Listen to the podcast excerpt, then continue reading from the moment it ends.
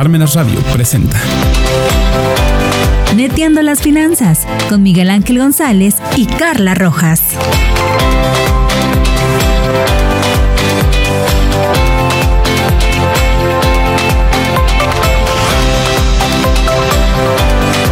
Hola amigas y amigos de Neteando las Finanzas, bienvenidos una vez más a, a este programa, a este tu programa. Hoy cambiamos un poquito el estudio y le mandamos un fuerte abrazo a Mirna Cortés, que siempre está pendiente de nosotros, que pronto, pronto podamos reencontrarnos, Mirna. Y bueno, pues eh, el día de hoy eh, tengo, tengo la fortuna y el agrado de que podamos compartir los micrófonos y la cámara eh, con mi amigo Mauricio Mastachi. Mauricio Mastachi Molina, él es eh, comunicólogo de profesión, pero tiene mucho tiempo que se dedica a temas de transparencia, temas de seguridad pública y bueno, pues ahora está trabajando en el Instituto Nacional de Acceso a la Información, el INAI, como jefe de vinculación con la sociedad. Y apenas que nos volvimos a reencontrar, mi querido Mau, este, pues platicando de lo que estaba haciendo y cosas de estas, me dio... Eh, la idea de poder platicar con todos y cada uno de ustedes este tema que es bien importante. Uno, la transparencia gubernamental y dos, el acceso a los datos, pero también la protección de los datos. Muchos de nosotros en nuestras empresas, eh, en nuestros negocios o en nuestros emprendimientos o por nuestras propias actividades recabamos datos personales que pueden ser sensibles y que además tiene eh, incluso una connotación jurídica que podría llevarnos a tener ciertos problemas. Así que bienvenido a de los Finanzas, mi querido Mau. Muchas gracias. No, muchas gracias, Miguel. Gracias por estar aquí con nosotros. Sé que tus ocupaciones son muchas, pero gracias, gracias por estar aquí con nosotros y venir a netear hoy aquí desde las instalaciones de Semestres. Así que, eh, mi querido Mau, cuéntanos un poquito, ¿qué es este? Primero, contextualízanos con el INAI, porque de repente todo el mundo eh, escucha el nombre de las instituciones y la verdad es que no sabemos para qué son o dónde están ubicadas y, cómo acceder a ellas. ¿no? Claro. un poquito de, de esta tu chamba. Mira, pues el INAI es el Instituto Nacional de Acceso a la Información Pública y Protección de Datos Personales. Se encuentra ubicado en la Ciudad de México, okay. eh, en la parte sur de la, de, la, de la, Ciudad de México, al ladito de, de CEU. Ahí estamos ubicados. Y eh, es un instituto eh, autónomo, okay, especializado. Eh, el INAI no solamente eh, ve temas sobre transparencia, sino que también ve sobre datos personales, gobierno abierto, temas que tengan que ver con transparencia proactiva, que está muy, muy, de, muy de moda. Y bueno, obviamente el INAI tiene muchas direcciones, mucha gente especializada en esos temas y bueno, pues trata de tener ese acercamiento tanto, con la población en general, con los eh, gobiernos locales, federales y obviamente pues también las internacionales. Entonces, el INAI realmente es una, es una estructura o es un, un, eh, un organismo bastante amplio, grande, eh, y bueno, estamos cada día haciendo esfuerzos para que estos eh, temas de transparencia, de acceso a la información, eh, datos personales, pues lleguemos a, a, toda la República, que es, es un poco complicado, ¿no? No creas, claro, porque, eh, pues, como tú bien dices, luego la gente no sabe eh, de qué estamos hablando, qué es el INAI, ¿no? Este, y bueno, se, se, invierte también en ese, ese dinero de comunicación, pero a veces hay ciertas zonas o cierto grupo de, de la población que no sabe, que no sabe, ah, ¿esto para qué me sirve? Eh, o ya sabes, el clásico, me fue mal, hice una solicitud de información, no me respondieron, y esto yo no le creo. O que la gente te dice, yo esto realmente no creo que el gobierno dé la información. Entonces, esos son los que tienen que estar rompiendo con esos muros, con esas, con esas fronteras que, y crear más, más lazos y más vínculos y, y más ejercicios y ejemplos sobre que la utilidad social que tiene o que tiene la transparencia, el acceso a la información y también el tema de datos personales, que tú lo dices muy claro, a veces las empresas o hasta uno, ¿no? Uno que es contador, uno que es psicólogo, dentista, hasta los profes, hasta los profesores, tenemos, sí, porque todos hemos dado información, nosotros personales, eh, sabes que yo siempre he dicho que es un tema de, educación. En México aquí es, eh, te dicen, oye, ¿quieres entrar una rifa? Y le inventemos todos sus datos. Sí, claro. No sabemos decir no hasta ahorita, creo que es como que, oye, ¿por qué no dan información? Y la gente recaba información y luego no sabe qué hacer. Se le hace muy fácil romperlos o guardarlos en un archivo, este, o tirar así el expediente, tirarlo a la basura y no sabemos si el paciente tiene, eh, bueno, los datos del paciente, las enfermedades, o ustedes como... O a veces hasta compartirlos. Claro, Eh, o distribuirlos también. ahorita con, la, bendi- con, con el tema de, de internet, con el WhatsApp, eh, pues quién no ha compartido un contacto, ¿no?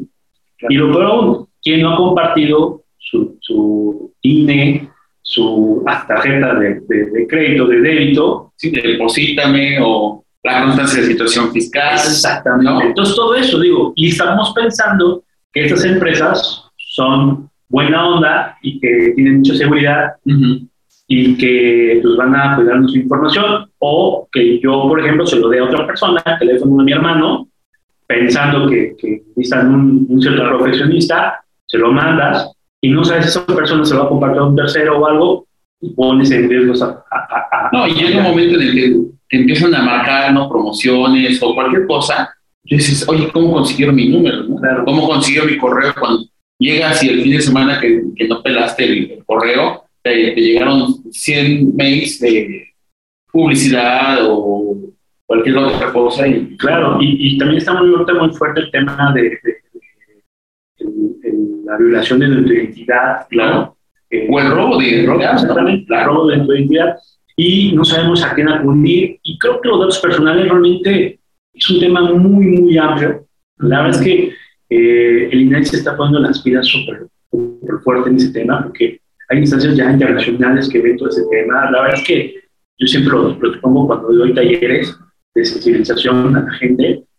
Digo, sí tenemos este celular padrísimo, pero esta es una antena que nos va siguiendo y, y nos da el razón de todo, ¿eh?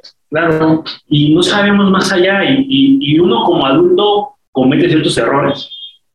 Imagínate un joven o una señorita de 15, de 12 años que todavía no entiende el tema del peligro, lo peligro que puede ser, ¿no? Peligros que puede ser en, esos datos. Entonces es un tema muy complicado y bastante amplio que se mete también policía cibernética, entran los gobiernos estatales, federal, Un trabajo de coordinación. muchísimo, ¿no? muchísimo, no solamente del INAI, que déjame decirte que el INAI, aquí en México, somos el único organismo, o a nivel mundial somos el único organismo, que no solamente de transparencia, sino que también ve el tema de los personales. Ok, muy bien. Estamos ahí. Oye, Mau, y pues aquí es neteando las finanzas, ¿verdad? Pero aquí neteamos todo, porque además a los mexicanos nos cuesta un montón este esfuerzo porque los gobiernos sean transparentes. Y la neta, vamos con la primera neta del programa. La neta, ¿sí hemos avanzado o, o solamente es un tema ahí de, ah, un tema mediático, un tema de, sí, el gobierno te da toda la información? ¿O es un tema de, nos cuesta tanto que, que nadie lo está ocupando o que nadie sabe cómo pedir la información. Yo te puedo pedir tu nombre y me dices Mauricio, pero no, no me dices tus apellidos, Claro. ¿no? Sí hemos avanzado, sí, sí, sí hemos avanzado, Pero, al principio de lo que estuvo hace 10 años, hoy ya los sujetos obligados, se lo marca la ley a todo ente que recibe o ejerce dinero público, es un sujeto obligado, instituciones, eh, municipios, eh, gobiernos estatales, federales, hospitales públicos, eh, institutos autónomos, eh, fideicomisos, partidos políticos, todos ellos ya son sujetos obligados. Ha avanzado, la ley se ha modificado para eso, para ampliar más. Eh, si hemos avanzado, hoy tenemos una plataforma más robusta, la plataforma de transparencia más robusta, donde la gente puede acceder no solamente hacer su, solicitud, sino que también buscar información. Ya los sujetos obligados, para la redundancia, ya están obligados a colocar su- sus obligaciones de transparencia. O sea, ya de cajón necesitamos tener eso, ¿no? o sea, hay datos que no necesito pedirlos, ya ya estarán de cajón. O sea, por ejemplo, como un directorio, como los salarios, los currículos de los funcionarios públicos, las actas, todas esas cuestiones ya deben estar ahí. Eh, El comité de transparencia, toda la información, todo eso debe estar ahí, ya debe aparecer en sus obligaciones. Eh, ¿Aún nos falta? Sí, aún nos falta porque es como, yo siempre he dicho, a quien nos gusta, a quien no le gusta que lo revisen. O sea, realmente es muy difícil que yo llegue a tu oficina o a tu casa y diga, puedes entrar a revisar tu closet, a ver si lo tienes ordenado. No, o que te diga, ¿cuánto tienes 50 pesos? ¿no? Tienes 50 pesos para comprar y, esté, y el peso te está Obviamente, a veces es un poco complicado, eso a nadie le gusta dar rendir cuenta, pero eh, creo que se están avanzando, se están avanzando muchas cosas. Y también acá la gente a veces no sabe hacer solicitud de información. Eh, luego al INAI hacen solicitud de información y preguntan sobre cuánto gana el presidente con la banda de tarea. Ah, y el INAI no tiene esa información, lo tiene la presidencia, porque ellos son los que son los que generan la información, son los dueños de la información. Entonces, es muy importante que el sujeto obligado que genera la información es la dueña de esa información son los responsables del INAI, es como el árbitro. En ese sentido, tendríamos que pedirle a la presidencia de la República que nos diga cuánto gana el presidente. Exactamente. Y si no lo hace, entonces yo no lo puso contigo. Ya lo usamos. Ya lo usamos. Ah, no, pues es que eh, realmente tenemos muy poca cultura de, cómo buscarlo, ¿no? Es toda una estructura. Ya se hizo, está el Sistema Nacional de Transparencia, están todos, eh, la Constitución y la ley marca eh, organismos autónomos, estatales, ¿no? son los organismos locales que también son esas instituciones de transparencia estatales, ¿no? que son estos brazos también del INAI. El INAI solamente va a fijarse en el tema federal y este, los organismos, eh, los órganos estatales se van a encargar de, temas locales, como gobiernos estatales y municipales. ¿no? Entonces, si una persona hace una solicitud, no sea al gobierno de Puebla, y no le, hacen, no le dan información, eh, él tiene que levantar una queja y automáticamente lo va a absorber esta unidad de, de, organismo estatal del programa, por ejemplo.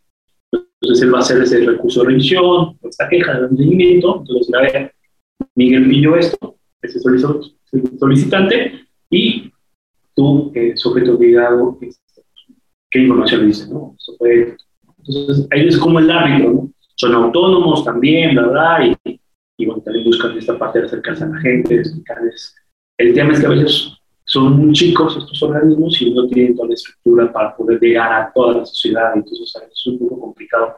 El tema, tú sabes, el tema de educar a la gente es muy, complicado, pero es eso. Entonces, es muy importante, a veces la gente no sabe cómo, cómo preguntar. O, por ejemplo, yo voy circulando y caigo en un bache, se me concha la llanta, o el ring le pasa algo, no llego a mi, a mi casa, voy a hacer una solución de información, estoy enojado y le pongo, es que son unos ta, ta, ta, ta, ta, ta, ta, ta, ta, ta, y, y nomás puse groserías. ¿Y en qué momento pediste la información? Exactamente, o quiero pedir información de tal cosa, ¿no? De cuánto se gastaron en el hospital, o cuánto fue el gasto de las, de las pruebas COVID, por ejemplo. Ajá, pero no sabemos en qué periodo, de qué año, o quiero sacar el reglamento, ajá, ¿cómo se llama ese reglamento? Entonces, a veces ni siquiera gente no tiene idea de, cómo se llama el reglamento. Oye, ¿y cuánto tiempo tarda la autoridad para contestar? Porque tampoco es que, me mando la solicitud y en 15 minutos ya tengo la respuesta. Sí, no, no es un proceso, porque obviamente el sujeto obligado tiene que buscar la información. O prepararla. O prepararla, exactamente. Y depende de las, las, eh, las, leyes locales de transparencia, porque cada, cada estado tiene su propia ley. Hay algunos estados que marcan nueve días, de días hábiles. El, el tema de la que marca la ley federales son 20 días hábiles. Pueden tener, una, tener un, eh, ampliarse 10 días más eh, los sujetos obligados, eh, tres días para decirte que no entendieron los cinco días que piden más información, ¿sabes qué? Lo que me estás pidiendo no, no, no, me queda claro, ver, Miguel, dime de, por dónde buscar, ¿no? ¿A qué te refieres? Sí, claro. O tres, simplemente, ¿sabes qué? Este, esa información yo no la tengo, te equivocaste de, sujeto obligado, pero te puedo decir que igual o posiblemente tal persona o tal institución la pueda tener. Entonces, obviamente, si el tema de COVID, que está muy de moda, o las otras vienen por mucho tema de COVID, si yo le pregunto a una cuántas camas tiene disponibles, pues no me va a decir, no, pues es que esa información yo no la tengo, pregúntale, pues saliste al INSS, salud, que sea. Eso es eso ese periodo. No, creo que es un, tema bastante interesante y apasionante para quienes nos gusta también el sector público, pero también a quienes nos dedicamos a hacer investigación, amigas, amigos, aquí seguramente hoy muchos nos están siguiendo este, eh, eh, investigadores de, de, la casa de estudios, o sea, una casa de estudios, o por ejemplo quienes están participando para temas del Sistema Nacional de Investigadores y demás, pues ahí están las fuentes fidedignas, ¿no? Ahí están las fuentes, pero tampoco es que, oye, se me está venciendo el plazo de una convocatoria este, para mandar un paper y en tres días quiero que me des este, la, información digerida, ¿no? Al contrario, hay que hacer una programación en ese sentido. Y si te está gustando el programa, pues danos un like o compártenos y ponnos ahí tus comentarios también para que podamos, podamos eh, compartirlo también aquí con Mauricio Mastachi.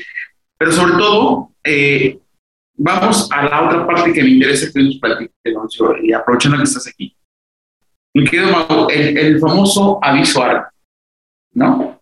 Eh, cuando nosotros captamos información y esta información son datos personales o datos sensibles. Primero, ¿qué es un dato sensible? ¿no? O que es un dato personal que se considera. Y, luego el tema del aviso ARCO, ¿no? Porque por obligación, todas las empresas incluso deberíamos de tener. Claro. Ok, un dato personal es aquel que va a ser identificar o identificar a una persona.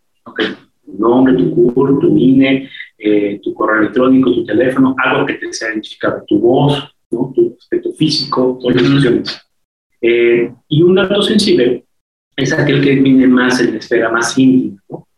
Eh, tu ADN, tu tipo de sangre, tu salud, tu historial de salud, tu preferencia sexual, también tu tema de religión, cuestiones que pueden causar algún daño o discriminación, es un dato sensible. Entonces es la parte más, la más íntima de, de, la persona. Por eso hay que tener mucho cuidado, por eso cuando aquellas personas que tengan cuestiones de escuelas y sobre todo con los niños, ¿no? Y hay escuelas que luego piden hasta eh, historial eh, clínico, ¿no? O, le sacan la sangre, ¿no? Para ver, este, esos son, hay que poner, manejo datos sensibles, cuáles son estos datos sensibles, muy importante. Entonces, y esos datos sensibles obviamente tenemos que tener mayor seguridad, ¿no? o sea, no, no ponerlos ahí este, ahí está mi drive, ¿no? mi USB con toda la información de mis alumnos. Por eso digo que el doctor, el psicólogo, el dentista, pues tienen todo un historial ¿no? de, salud de, sus pacientes. Y ustedes, pues también recargan mucha información de los sistemas financieros, eh, obviamente todo lo que es el SAT, todo lo que es todas las cuentas bancarias, toda esa parte que hay que tener mucho cuidado. Fíjate que ahí hay un tema súper súper sensible, ¿no? Eh, ya en la, en la práctica profesional, quienes trabajamos temas de nóminas, por ejemplo, pues este, para cargar los sistemas de IMSS, por ejemplo, pues tienes que poner nombre, dirección, todo civil, este, ¿no? Eh, el CUR, el RFC, casi, casi, este, como le dicen chiquito, y todo eso, ¿no? Este, pero ahí tenemos una gran bronca. Pero el tema no es dejar de recabar esa información, sino saber cómo recabarla. Claro. Pues Obviamente, el INAI sabe que la información, o sea, las empresas o cualquier persona va a recabar la información, sí, claro. El chiste es cómo vamos a dar ese tratamiento, ¿no? El tratamiento es desde cómo lo obtenemos, qué vamos a hacer con él, eh, cómo lo va a conservar, cómo, le, este, lo voy a cuidar, ¿no? Y cuánto tiempo lo va a tener, y para qué lo quiero, y después, borrón. Eh, ese tratamiento, y para eso necesitamos el servicio de privacidad. El aviso de privacidad es este documento ya sea físico o electrónico, donde damos un consentimiento o nosotros les decimos a la gente, mira, esto es lo que voy a hacer tus datos, con tus datos, qué datos voy a requerir, para qué lo quiero y todo, toda esta información. Y también ahí vienen ciertas reglas de operación, el proceso de cómo Miguel ¿no? eh, o cualquier persona puede solicitar esto que tú dices, derecho a o ARCO, ¿no? que es el acrónimo de acceso, ratificación, cancelación eh, oposición, cancelación y portabilidad, ¿no? Entonces, el acceso va a referir a que yo, por ejemplo, eh, fui a una tienda, a un supermercado, me pidieron mis datos, ¿no? Y quiero saber qué información tienen de mí, ¿no? O, por ejemplo, me llaman de un banco, yo, a mí me llaman siempre de un banco que yo ni siquiera lo he pisado, me llaman, yo puedo hacer una solicitud de derecho de acceso a ellos y decir qué información tienes de mí. Ah, pues tengo tu teléfono, tengo tu móvil, tengo tu nombre, todo eso. Y rectificar es cuando yo digo, ¿sabes qué? O modificar. Eso también se está ocupando muy padre. Eh, no solamente decir que mi nombre está mal, ¿no? Por ejemplo, uno de mis, un banco tuve un problema porque una tarjeta venía mal mi apellido. Este, y no es más tacho. Uno pensaría que fuera el, más peligroso, pero no, el Molina. Y obviamente tuve que decir, ¿sabes qué? Este, pues, esto. Pero está muy padre este derecho de participación y de modificación. Eh, porque hoy, eh, este, si uno decide cambiar de nombre o, ante la ley cambiar de, sexo o lo que sea, quiero decir, yo puedo acudir o hacer, ejercer el tema de, modificar todo. modificar todo.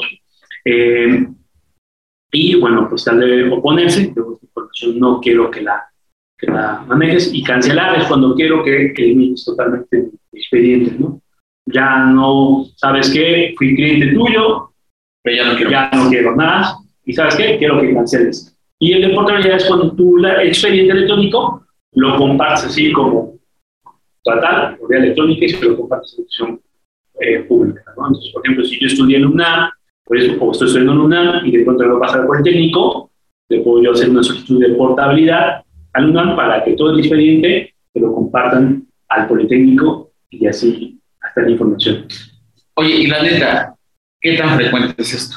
Pues muy frecuente. Fíjate que la o sea, gente, sí hay gente que sí ya estamos avanzando en eso. Sí, sí, sí. Es que la gente no lee. Primero, no, no, leemos el aviso de publicidad porque son muy largos. O la gente piensa que es muy largo y solamente dice, ay, qué flojera. Pero léanlo, léanlo porque hay vienen los procedimientos. Es muy sencillo. Eh, la ley también te, dice que el procedimiento debe ser muy, muy básico, muy sencillo.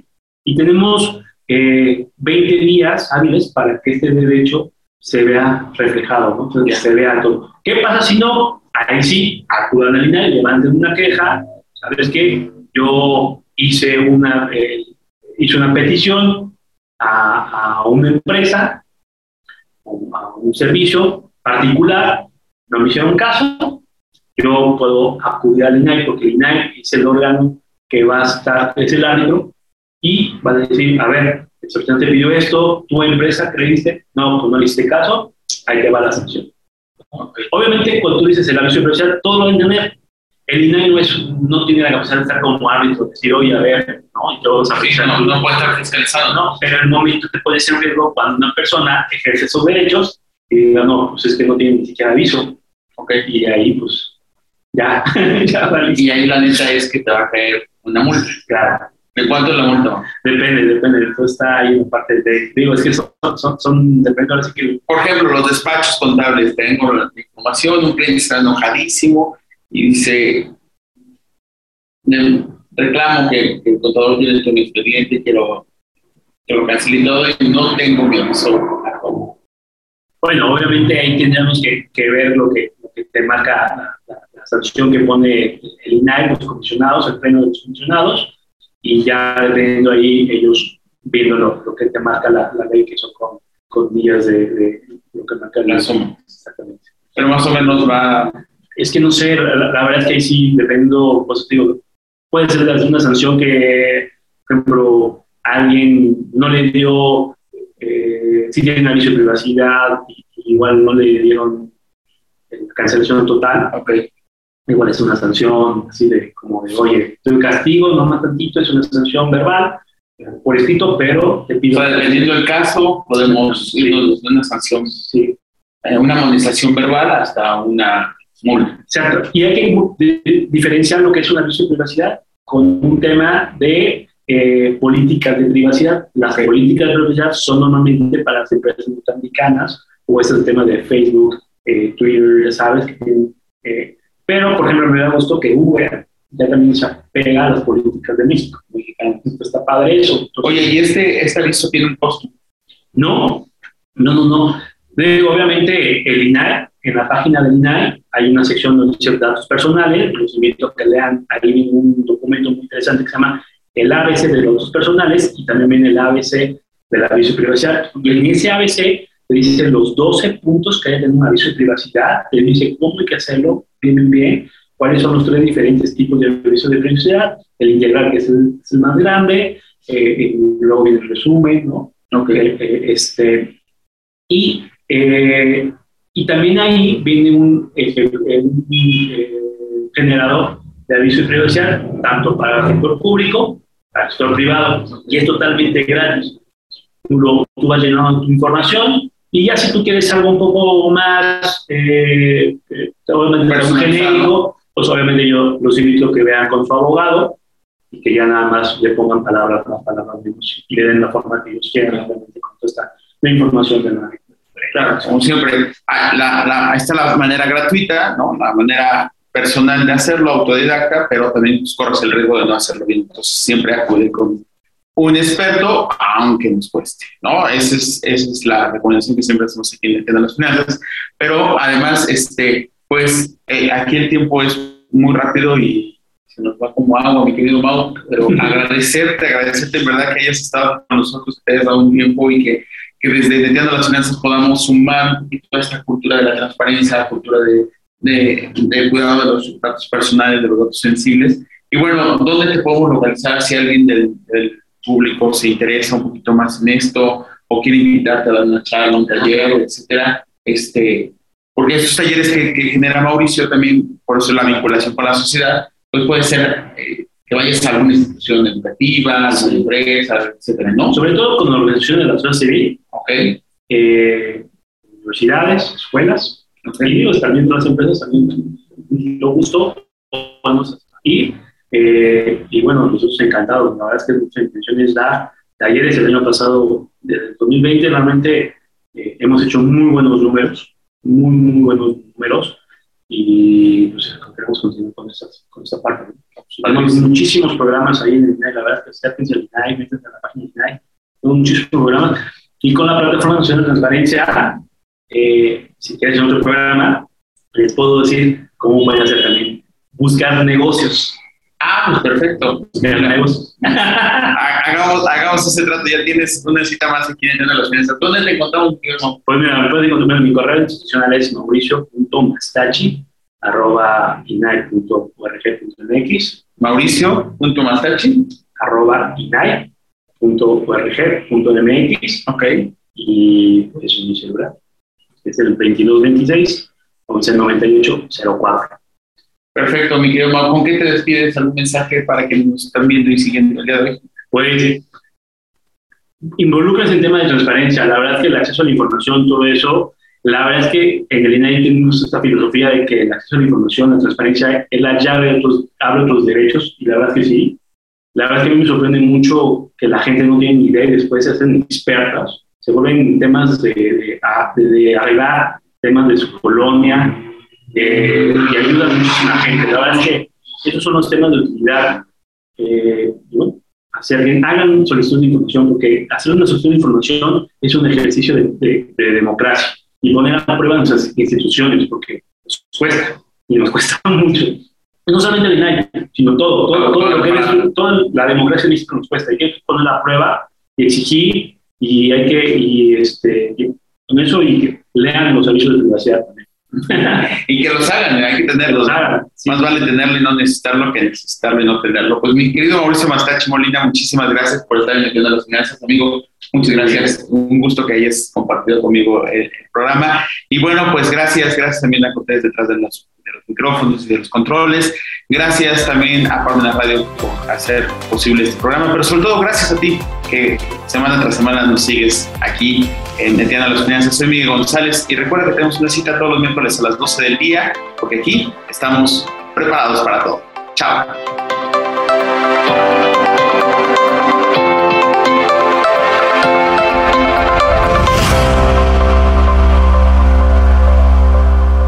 Parmenas Radio presentó Neteando las finanzas